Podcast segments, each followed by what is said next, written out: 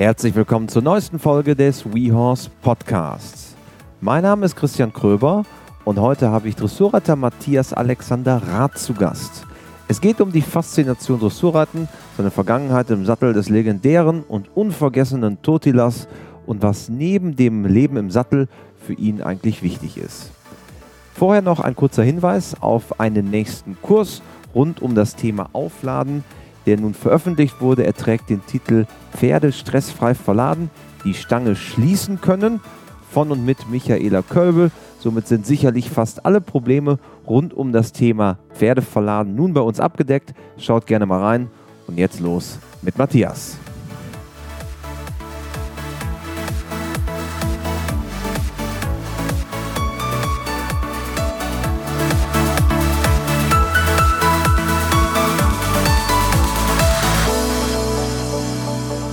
Hallo Matthias. Hi. Hi. Schön, dass du da bist. Herzlich willkommen im äh, WeHorse Podcast. Ich freue mich. Ja. Und Vielen Dank, dass ich dabei sein darf.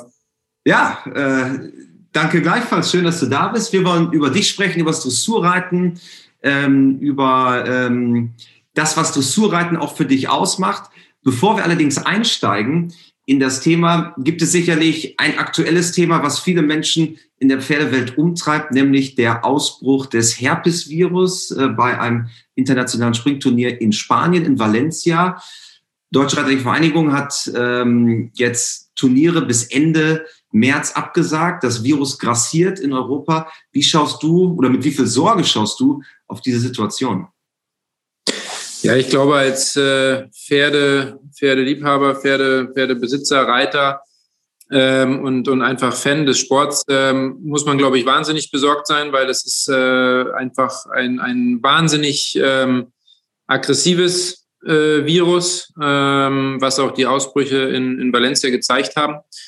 Noch dazu hat sich natürlich dann auch einfach, äh, ja, wahrscheinlich über Europa auch verteilt, weil natürlich auch ähm, einige nach Hause gefahren sind zum Zeitpunkt, wo man es noch nicht wusste. Ähm, es ist ja in Valencia einfach die letzten Wochen und äh, zwei Monate einfach ein wahnsinniges Rein und Raus von Pferden gewesen. Ähm, auf, aufgrund äh, der, der Turniersituation da, was ja auch äh, eigentlich eine super Möglichkeit ist äh, für, für alle Springreiter, da weiter Turnierroutine, äh, Erfahrung zu sammeln. Aber dadurch hat sich natürlich auch sehr, sehr stark verbreiten können. So und ähm, ich glaube, dass die Reaktion der FII und auch der nationalen äh, Föderation komplett richtig war, wirklich bis Ende März mal alles, ähm, alles zu stoppen, alle Pferde möglichst zu Hause zu lassen, weil ich glaube, keiner von uns äh, möchte dieses Virus äh, in Stall bekommen. Und, und da achten wir jetzt auch hier extrem drauf, ähm, dass wir, dass wir die Mitarbeiter, die auch teilweise noch Privatpferde irgendwo anders stehen haben, ähm, dass wir allen, allen bitten, da einfach wahnsinnig vorsichtig zu sein, auf Hygiene zu achten, ähm, um das Virus einfach selber nicht auf den Hof zu kriegen. Also es hat schon auch einen Einfluss auf eure tägliche Arbeit jetzt. Ihr achtet einfach extrem und, und seht zu, dass keine Pferde von außen kommen. Die Menschen, die mit Pferden außerhalb eures Hofs in Kontakt sind, wirklich das reduzieren. Genau, äh, das, das versuchen wir einfach zu reduzieren haben natürlich auch, klar, was Tierärzte angeht, äh, die mal zu einer Untersuchung weiterhin kommen müssen oder auch der Schmied.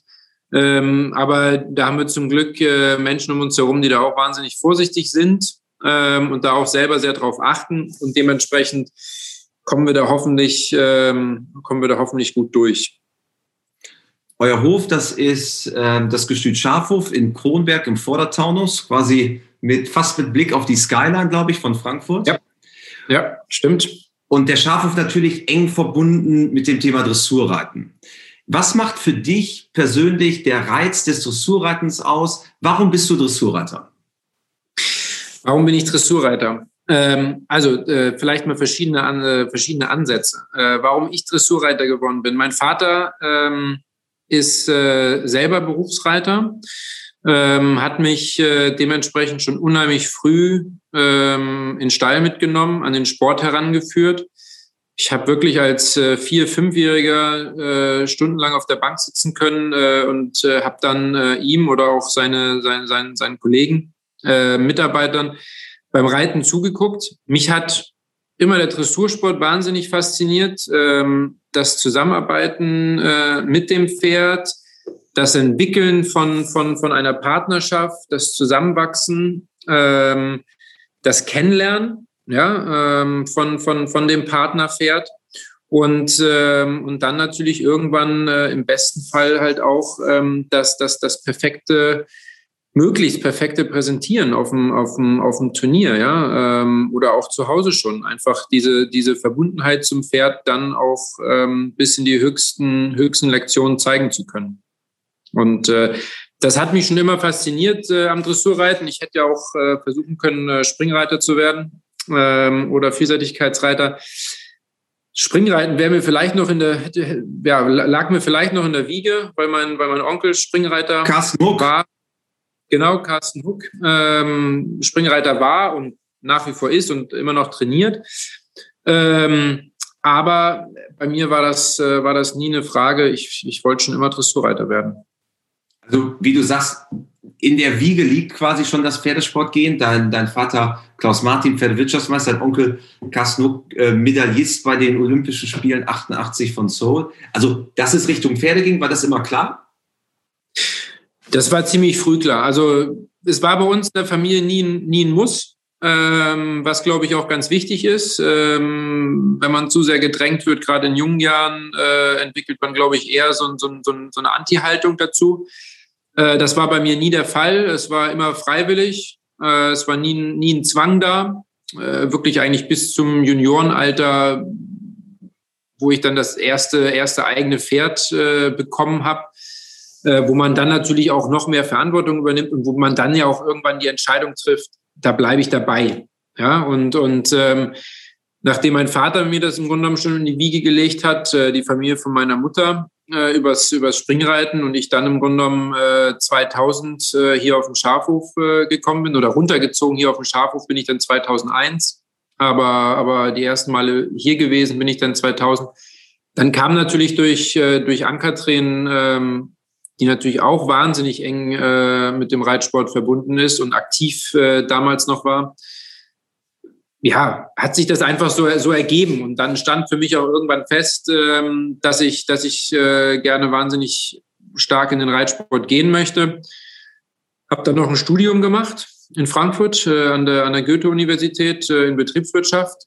Ähm, ich bin ehrlich, da sind meine Eltern, äh, haben auch ein paar Mal gesagt, so, das machst du jetzt fertig. Ich hätte, glaube ich, das eine oder andere Mal auch vorher schon gesagt, ach komm, weißt du was, äh, das Reiten macht mehr Spaß. Aber im Nachhinein muss ich sagen, war es gut, dass ich es durchgezogen habe ähm, und, und, ähm, und danach das Reiten im Grunde genommen noch intensiver betrieben habe. Und für alle, die es nicht wissen, Ann-Kathrin, das ist deine Stiefmutter, Ann-Kathrin Linsenhoff. Ja, genau. Ähm, und das hat sie natürlich auch absolute Größe des Dressursports. Ja, das war, als ich das erste Mal hier auf den Schafhof kam, klar kannte ich, äh, kannte ich Ankatrin äh, von, von, von, von, wir haben uns auch schon mal getroffen irgendwo, aber natürlich jetzt nicht so ein, äh, vorher keinen engen Kontakt gehabt. Und ähm, das war natürlich, ähm, ja, es äh, war und ist einfach eine wahnsinnige Größe im Dressursport. Und die ersten Male, als ich hier auf den Schafhof kam, das war schon spannend. Ja, da steht man schon hier und sagt, ähm, boah, das ist beeindruckend. Und äh, umso schöner ähm, ist es natürlich jetzt, äh, hier jeden Tag äh, mit den Pferden arbeiten zu können, zu dürfen. Das ist ein wahnsinniges Privileg, was, äh, was meine Schwester und ich haben, äh, hier im Grunde genommen mit den Pferden zu arbeiten, zu trainieren, ähm, auszubilden und, und das macht schon viel Spaß. Ich weiß ja nicht, ob du es wusstest, aber ähm, wir waren ähm, Kommilitonen äh, an der Goethe-Uni äh, in Wirtschaftswissenschaften. Und wie du gerade gesagt hast, für dich war immer der Weg einfacher in den Stall als in die Universität, weil zum Beispiel ich habe dich damals nie so richtig wahrgenommen an der Uni, auch wenn wir nicht im selben Jahrgang waren, aber es war für dich immer ein einfacher Weg in den Stall zu gehen als in die Universität, oder? Äh, ja, definitiv. Also ich habe zum damaligen Zeitpunkt, als ich studiert habe, habe ich sogar noch hier auf dem Hof gelebt. Das ist jetzt inzwischen nicht mehr der Fall, aber wenn man natürlich dann hier auf dem, auf dem Gestüt lebt, dann, dann äh, ist der Weg morgens in den Stall wesentlich einfacher und schneller, als, äh, als äh, um 8 Uhr in der ersten Vorlesung zu sitzen. Und ich bin halt auch wirklich, dadurch, dass Frankfurt auch nicht weit weg ist, äh, teilweise zu, zu, einer Vorlesung hingefahren. Wenn ich dann äh, vier Stunden Pause hatte, bin ich dann nicht am Campus geblieben und habe mich da irgendwo hingesetzt äh, oder mit Leuten getroffen, mit anderen Kommilitonen, sondern bin halt wieder nach Hause und habe äh, hab in der Zwischenzeit drei Pferde geritten und bin dann wieder zur Uni hingefahren. Ähm, ist im Nachhinein vielleicht so dieses richtige Studentenleben äh, dadurch so ein bisschen auf der Strecke geblieben, ein bisschen zu kurz gekommen. Aber ähm, ich habe mich damals so dafür entschieden und mir hat es Spaß gemacht und äh, ich bereue es in dem Sinne nicht. Um nochmal ähm, zum Thema Dressur quasi zurückzukommen, der Weg aus deiner Sicht ist quasi diese Symbiose zwischen Pferd und Reiter, wenn ich es neben, der, neben dieser Famili dem familiären Touch, der natürlich auch einen Einfluss hat, ist es aber am Ende das Arbeiten mit dem Pferd selber. Ja, es ist, äh, es ist das Arbeiten mit dem Pferd selber. Ähm, ich habe natürlich muss ich auch sagen, auch in den letzten Jahren äh, das eine oder andere Mal drüber nachgedacht. Ich hatte natürlich viel Glück, muss man wirklich sagen, die ersten Jahre, was äh, nach der jungen Reiterzeit äh, angeht. Ich habe dann äh, das, das Glück gehabt, ein Pferd zu übernehmen, äh, Renoir UNICEF, ähm, mit dem ich äh, im Grunde genommen in, in den Grand Prix-Sport reingekommen bin. Hatte dann das Glück, äh, mit Sterntaler UNICEF und, und Trivian zwei weitere Grand Prix-Pferde zu haben. Und dann kam im Grunde genommen schon 2000, Ende 2010, Anfang 2011 Totilas dazu. So dass ich eigentlich dieses Loch, was normalerweise bei ganz vielen nach der jungen Reiterzeit eintritt, ähm, überbrückt habe, weil ich einfach die Möglichkeit hatte, mit, mit Pferden unheimlich viel, unheimlich früh zu lernen und auch viele Turniererfahrung zu sammeln. Was ich dann aber natürlich auch in den letzten Jahren gemerkt habe und was mir wahnsinnig viel Spaß bringt, jetzt selber die eigenen jungen Pferde dahin zu bringen. Und ähm, das ist im Grunde genommen auch das, was mich schon immer ähm, dran, äh, dran interessiert hat, fasziniert hat. Und das kann ich jetzt einfach die letzten Jahre ähm, wahnsinnig gut ähm, ja, leben und, und, und entwickeln. Und dadurch kann ich auch die Erfahrung, die ich vorher gesammelt habe, einfach auf die Jungpferde wahnsinnig gut umsetzen. Also das, äh, das macht einfach viel Spaß und, und ja, mal schauen, mal schauen, was die nächsten Jahre so an Jungpferden hinterherkommt. Du hast es gerade selber angesprochen. Dein Name ist natürlich sehr eng verknüpft auch äh, mit dem Namen Totilas. 2010 hast du damals von Edward Rahl äh, Totilas übernommen, im Verkauf äh, aus den Niederlanden nach Deutschland an quasi eine Besitzgemeinschaft von dir bzw. deiner Stiefmutter und Paul Schockemöhle. Wie schaust du auf diese damalige Zeit zurück, die für dich ja reiterlich sicher sehr, sehr prägend war?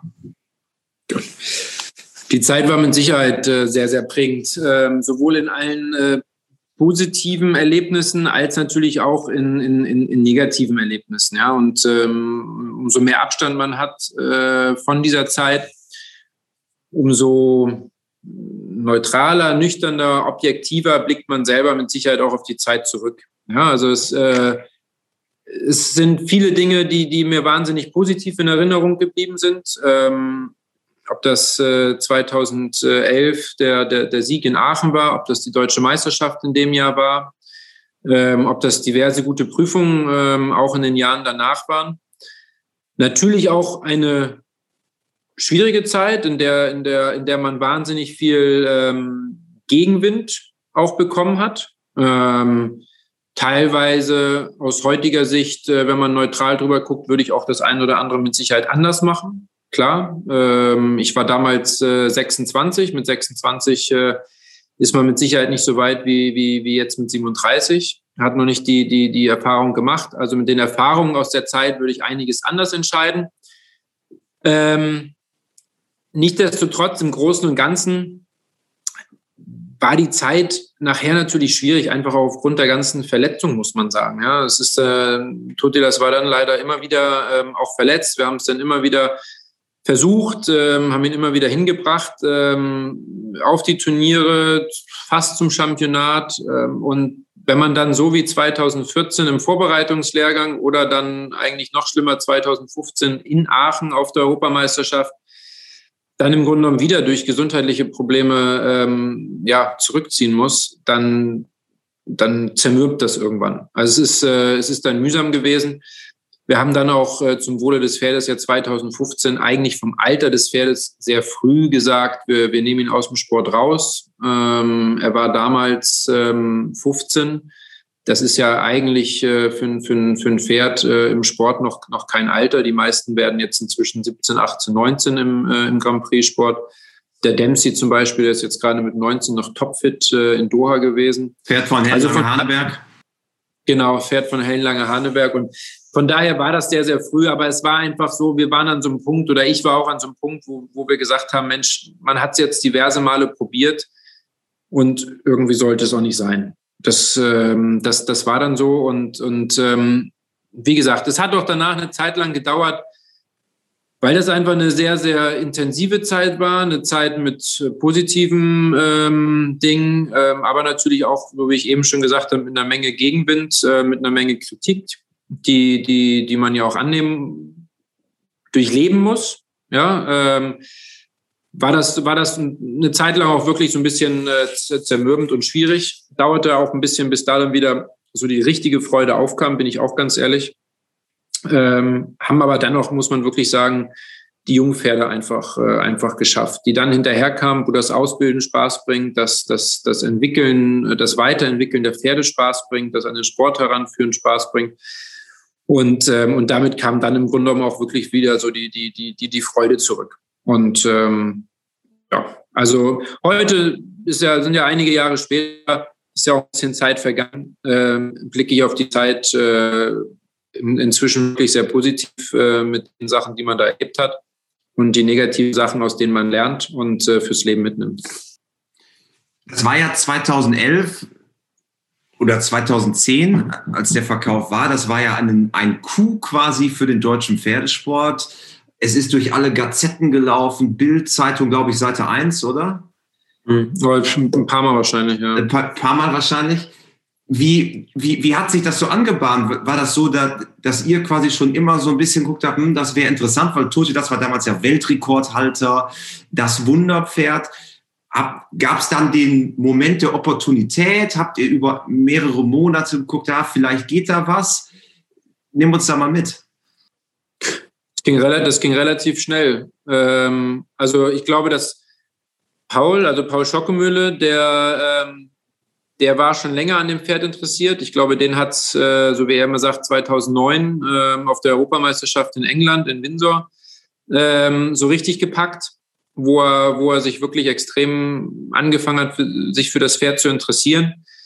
Der hat es dann wirklich lange Zeit äh, probiert, ähm, an das Pferd ranzukommen und kam dann halt irgendwann auf uns zu oder auf, auf, auf meine Eltern zu und ähm, hat dann, das war im Herbst 2010, ähm, und hat dann im Grunde genommen äh, gefragt, ob, äh, ob wir uns das vorstellen können, beziehungsweise also meine Eltern sich das vorstellen können. So, die haben natürlich gesagt, müssen wir erstmal mit dem Reiter besprechen, weil, weil jeder war sich natürlich auch der Situation bewusst, die, die, die dadurch entsteht. Ja, das Pferd, das war Weltrekordhalter, der war Weltmeister, ähm, der war im Grunde genommen ähm, fast ungeschlagen oder war, glaube ich, 2010 sogar ungeschlagen zu dem Zeitpunkt. Und da muss man sich als Reiter, äh, der dann so ein Pferd übernimmt, ja auch äh, im Klaren drüber sein, will ich das? Ja? Ähm, will ich das Risiko eingehen? Kann ich mit dem Druck umgehen? Ähm, und das, das äh, konnten ja auch damals äh, meine Eltern nicht für mich entscheiden, sondern die kamen mit der Frage auf mich zu, ob ich mir das, äh, ob ich mir das zutrauen würde, ob ich das machen möchte. Und ich habe äh, alleine entschieden, dass ich das gerne machen würde. Und sie haben mich dabei dann halt natürlich unheimlich unterstützt und haben es mir im Grunde genommen äh, ermöglicht. Und das ging dann aber im Grunde genommen relativ zügig, ja. 2010. Und, und war das dann Entscheidung auf den ersten Impuls? Chance of a Lifetime? Will ich machen? Oder überdenkt man dann so Szenarien durch? Was ist, wenn es nicht geht? Was ist, wenn Verletzung eintritt und so weiter? Nee, also da war, da kam vielleicht auch mit 26, ist man noch relativ, äh, relativ jung. Da kam, glaube ich, einfach so dieses, das ist eine Chance. Also das, ähm, da, da habe ich nicht so viel drüber nachgedacht. Ähm, also über die Verletzung habe ich da sowieso nicht so drüber nachgedacht, muss man ganz ehrlich sagen. Dass das passieren kann, ist immer so, aber das, ich sag mal, das ist ja jetzt auch nicht anders. Also bei jedem Pferd, was, was ich jetzt reite, wenn ich mir da jeden Tag Gedanken drüber machen würde, was könnte passieren, eventuell, dann, dann, dann macht man sich ja verrückt. Also man geht ja erstmal positiv an die Sache ran und ich habe es einfach als, als riesengroße Chance gesehen, ähm, so, ein Pferd, äh, so ein Pferd reiten zu können. Natürlich auch mit so einem Pferd zusammen ähm, irgendwo ja, lernen zu können, mich weiterentwickeln können. Mit 26 ist man bei Weitem noch nicht fertig. Äh, als Reiter ist man sowieso meiner Ansicht nach nie, nie ganz fertig, weil, weil der Reiter lebt im Grunde genommen auch von den Erfahrungen, die man über die Jahre sammelt. Und äh, Erfahrungen sammelt man immer weiter, das hört nie auf. Und dadurch habe ich das einfach als, als wahnsinnig große Chance gesehen und ähm, würde auch im Nachhinein ähm, die Entscheidung, das Pferd zu reiten, immer wieder so treffen. Ich würde danach das eine oder andere wahrscheinlich anders machen, aber die Entscheidung als solches, äh, so ein Pferd zu reiten, würde ich immer wieder Ja sagen. Was sind so die Dinge, die du anders machen würdest? Wo, wo sagst du, Mensch, das haben wir damals nicht ideal gemacht? Ja, ähm, es war mit Sicherheit so, dass, ähm, dass, das Medi dass, dass, dass das Mediale, die Aufmerksamkeit natürlich wahnsinnig groß war. Ähm, Im Nachhinein betrachtet ähm, hätte man versuchen können. Ich weiß aber nicht, ob das möglich gewesen wäre. Insofern ist es immer schwierig zu sagen. Das Medieninteresse war natürlich auch wahnsinnig groß und man hat damals oder wir haben damals natürlich auch unheimlich viele Medien bedient, weil es einfach viele Menschen und viele Medien interessiert hat. Natürlich hätte man eventuell auch damals sagen können, wir machen gar nichts. Wir, wir, wir machen keine Bilder, wir machen keine Videos, wir reden nicht drüber. Leiser Übergang quasi. Leiser Übergang, es wird nichts erzählt. Nur alleine der Verkauf von diesem Pferd damals hat ja im Grunde genommen, da stand ja noch gar nicht fest, dass ich ihn nehme, ein so großes Interesse ausgelöst, dass, dass das ganz schwierig ist zu sagen, wenn wir gar nichts gemacht hätten und ich wäre irgendwann zum ersten Turnier gefahren, wäre wahrscheinlich diese mediale Aufmerksamkeit und der Rummel genauso groß gewesen. Ich glaube, ich glaube, der, der wäre so oder so da gewesen. Im Nachhinein, ich hätte, klar, als Reiter wünscht man sich so im Nachhinein, hätte man es vielleicht ein bisschen anders geregelt, ein bisschen kleiner gehalten, aber ich weiß nicht, ob das, ob das überhaupt möglich gewesen wäre.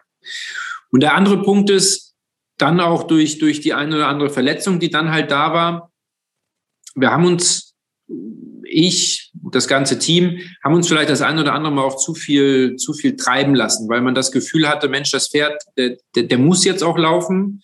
Ähm, der, der, das erwartet jeder. Man muss jetzt zum ersten Turnier fahren und man muss auch im ersten Jahr zum Championat. Ähm, und auch die Jahre danach, das ein oder andere Mal würde ich jetzt mit der Erfahrung aus der Zeit, glaube ich, ein bisschen mehr auf die Bremse treten, versuchen ähm, zu warten und, und das Ganze ein bisschen, äh, ein bisschen langsamer angehen.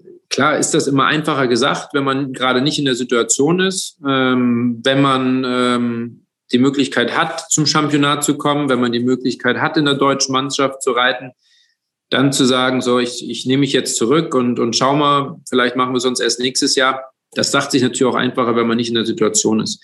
Aber was ich aus der Zeit gelernt habe, ist, dass man sich nicht zu viel treiben lassen darf. Man muss, äh, man muss ganz ruhig bleiben, man muss äh, seinen Weg im Kopf haben und, und, und ähm, darf sich da nicht von äußeren Einflüssen treiben lassen. So, das sind so Dinge, die ich, die ich anders, heute anders machen würde. Und ich meine, das waren ja auch äh, krasse Situationen. Also ich kann mich erinnern, ich war auf dem Pfingstturnier in Wiesbaden. Ich glaube, da war euer ähm, erster Start in Wiesbaden 2011. Da musste die Feuerwehr ja Leute aus den Bäumen holen, weil das Stadion so eng war, dass die Leute in die Bäume geklettert sind. Ja, das, äh, also wir haben mit dem Pferd schon verrückte Sachen erlebt. Ja? Also ob das sowas wie in Wiesbaden ist, da das habe ich äh, dann auch nur teilweise mitbekommen. Ich habe natürlich mitgekommen, mitbekommen, wie viele Menschen da drumherum waren. Dieser Auflauf, als ich dann vom Abreiteplatz hoch bin zum Prüfungsplatz, das war natürlich gerade im ersten Jahr, ob das in München war, in Wiesbaden oder in Balve, das war, das war natürlich, äh, das war natürlich extrem, ja. Und, und ähm, ich frage mich heute das ein oder andere Mal, wie ich das überhaupt so ausblenden konnte. Ähm, aber es hat halt irgendwie geklappt. Aber wir haben mit dem Pferd schon viele verrückte Situationen erlebt, ähm, auch hier zu Hause. Ähm, ob das, das ging ja teilweise, das ging ja sogar bis zum Heiratsantrag vor der Box. Ja, also wo, wo, wo mich einer angerufen hat und gefragt hat, ob er mit seiner Freundin vorbeikommen könnte, weil die sei so großer Totilas-Fan. Quatsch, und würde, ja, und da würde er gerne vor der Box einen Heiratsantrag. Und äh, sie wusste davon natürlich nichts. Und dann äh, sind wir so auf dem Hof und durch den Stall gelaufen und beim Training zugeguckt und dann noch mal irgendwo hingesetzt. Und dann sagt er, wir müssten jetzt noch einmal zu der Box hingehen. So, und dann ist er, sind wir wieder zu der Box von Totilas gegangen und dann ist er wirklich vor der, vor der Tür äh, auf die Knie gegangen und hat, hat ihr da einen Heiratsantrag gemacht.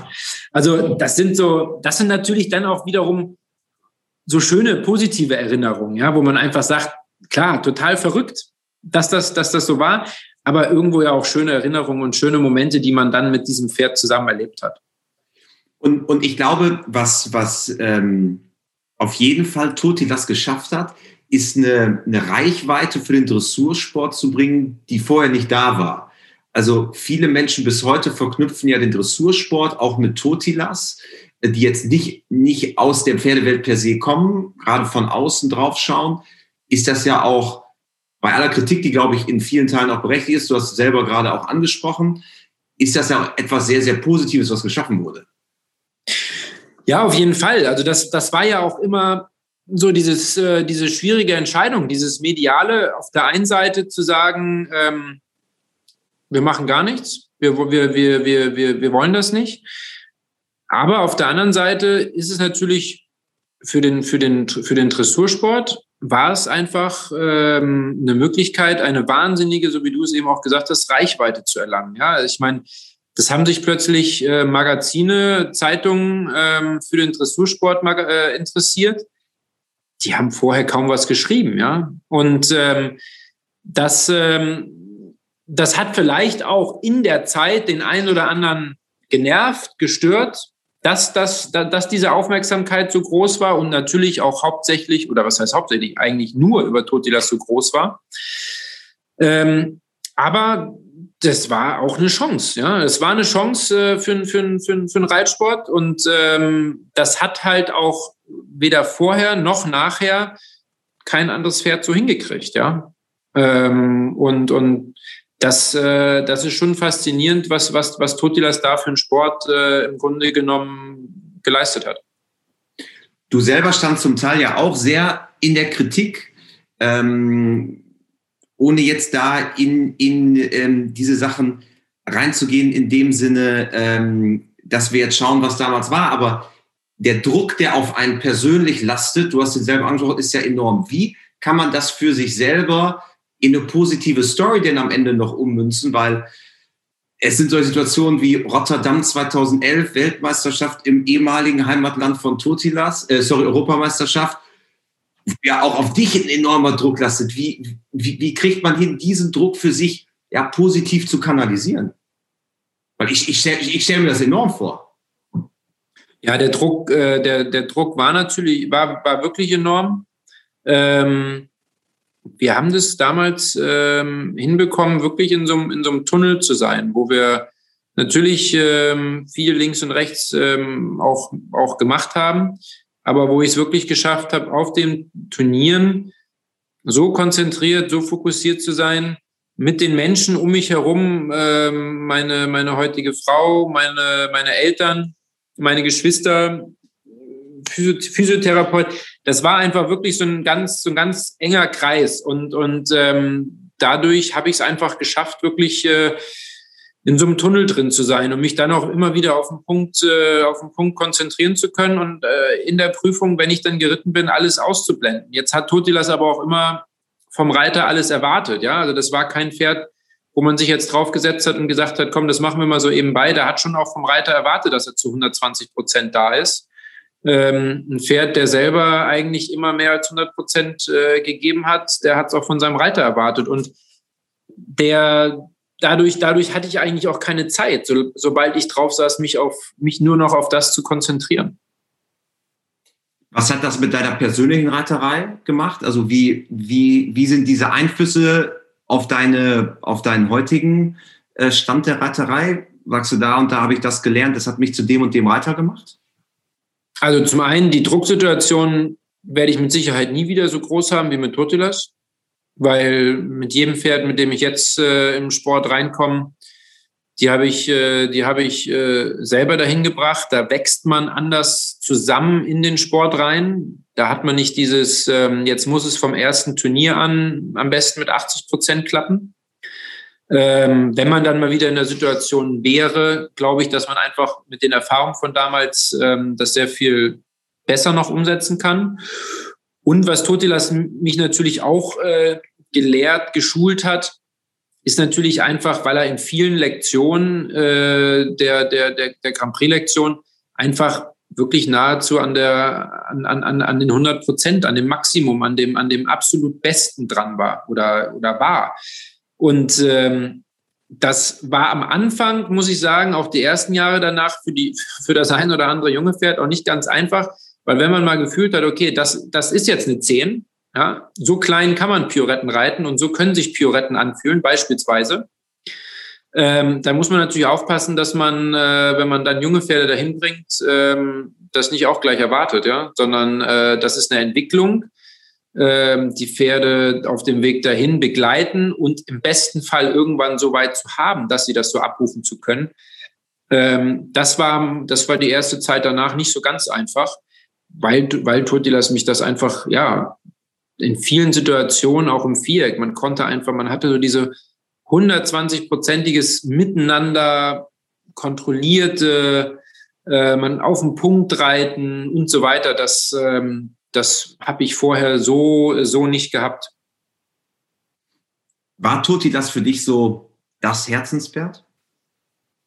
Totilas war auf jeden Fall äh, ein Herzenspferd. Ähm, alleine durch das, was man, was man alles zusammen erlebt hat, ähm, in den Jahren hat man sich, habe hab ich mich ähm, unglaublich auf ihn eingelassen, unglaublich intensiv mit dem Pferd äh, zusammen zusammengearbeitet.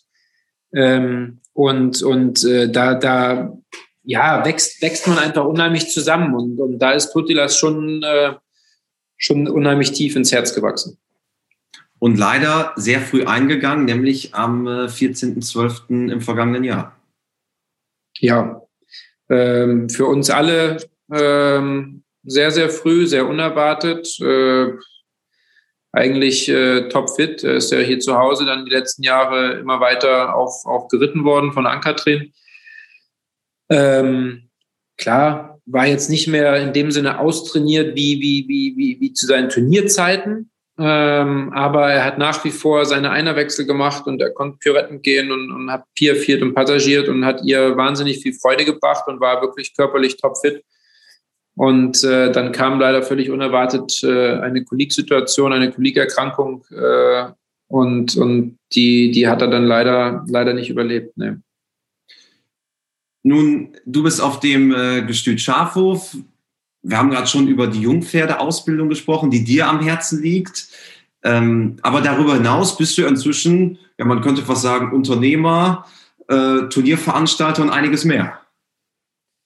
Ja, das ist, äh, das ist die letzten Jahre äh, mehr und mehr gewachsen, muss man auch sagen. Äh, nach dem Studium ähm, hatte ich die Möglichkeit, äh, hier bei uns zu Hause mit in, mit den Familienbetrieb einzusteigen. Wir haben dann einfach auch durch, durch, die, durch die Entwicklung mit den, mit den Deckhengsten eine eigene äh, Deckstation hier aufgemacht. Ähm, wir haben äh, dadurch natürlich auch viel Zugang zu Züchtern äh, bekommen. Ähm, die, die, die eigene Zucht, das eigene Züchten von Fohlen, das Dazukaufen von Fohlen wurde, wurde mehr und mehr, so dass wir inzwischen wirklich ähm, ja, große, große Jahrgänge hinterher haben ähm, was natürlich auch schön ist, um, um einfach auch die nächsten Jungpferde dadurch äh, in den Sport hinterherzubringen.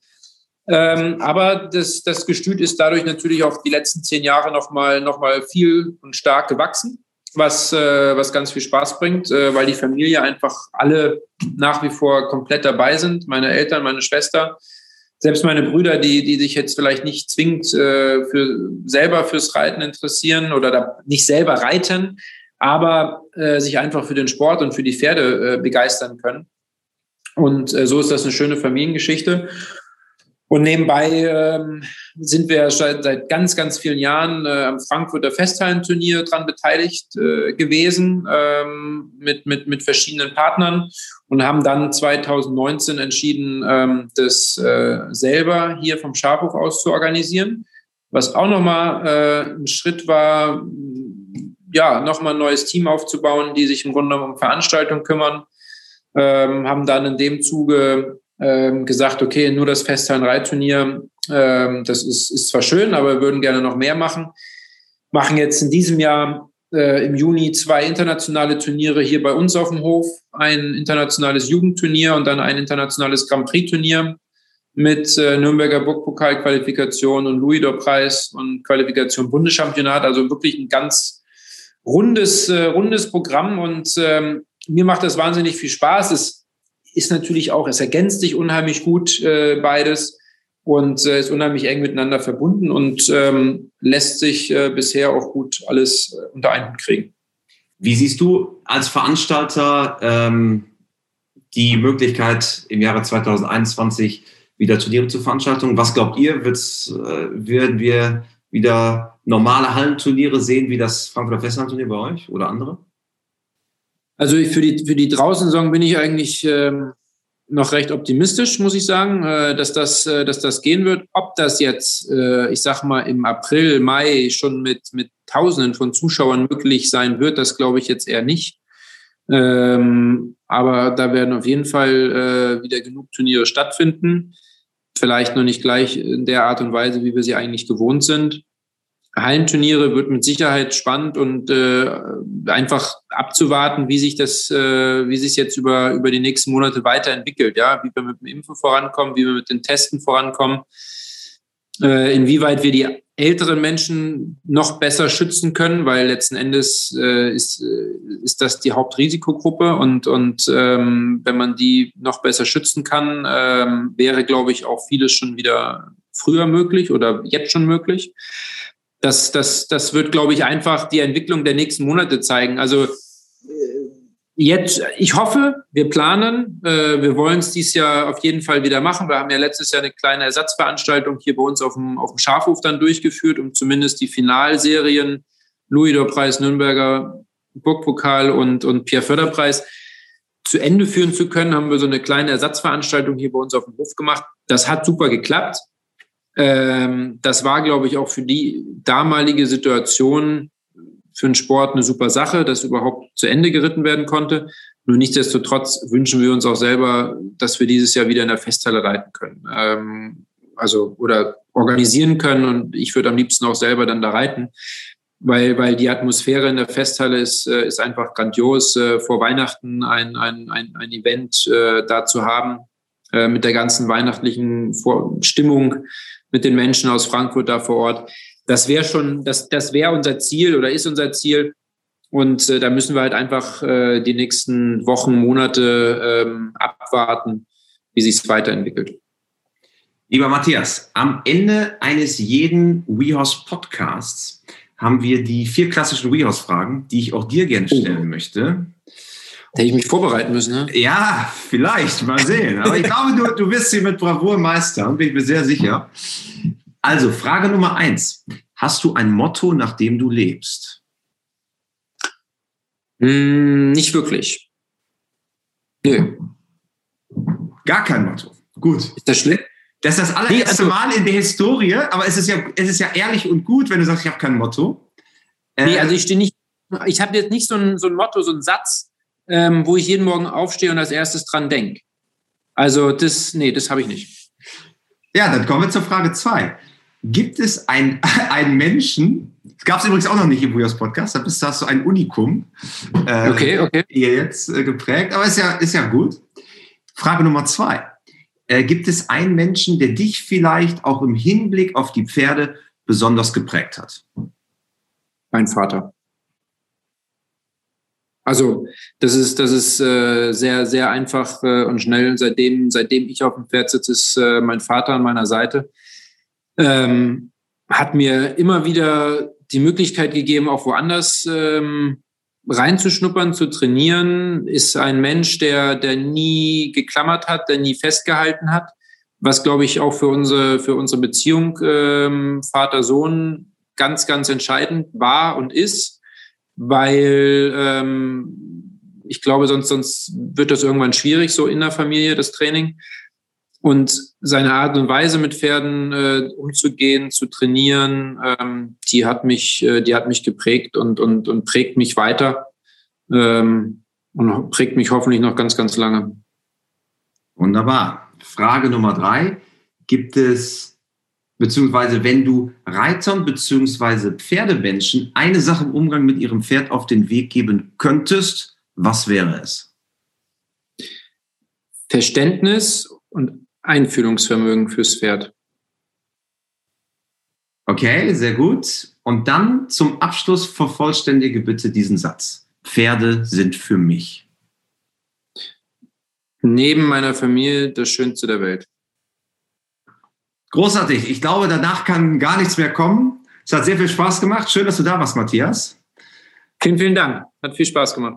Und äh, weiterhin äh, viel Fortune bei allem, was kommt. Wir drücken natürlich dir und allen Turnierveranstaltern, egal wie groß, äh, in Deutschland drüber hinaus die Daumen, dass äh, 2021 ein besseres Jahr wird als 2020. Ja, und bis bald. Danke, Matthias. Alles klar, bis bald. Ciao. Schön, dass du dabei warst. Abonniere uns, um keine Folge zu verpassen. Und dann hören wir uns ganz sicher beim nächsten Mal beim WeHorse Podcast.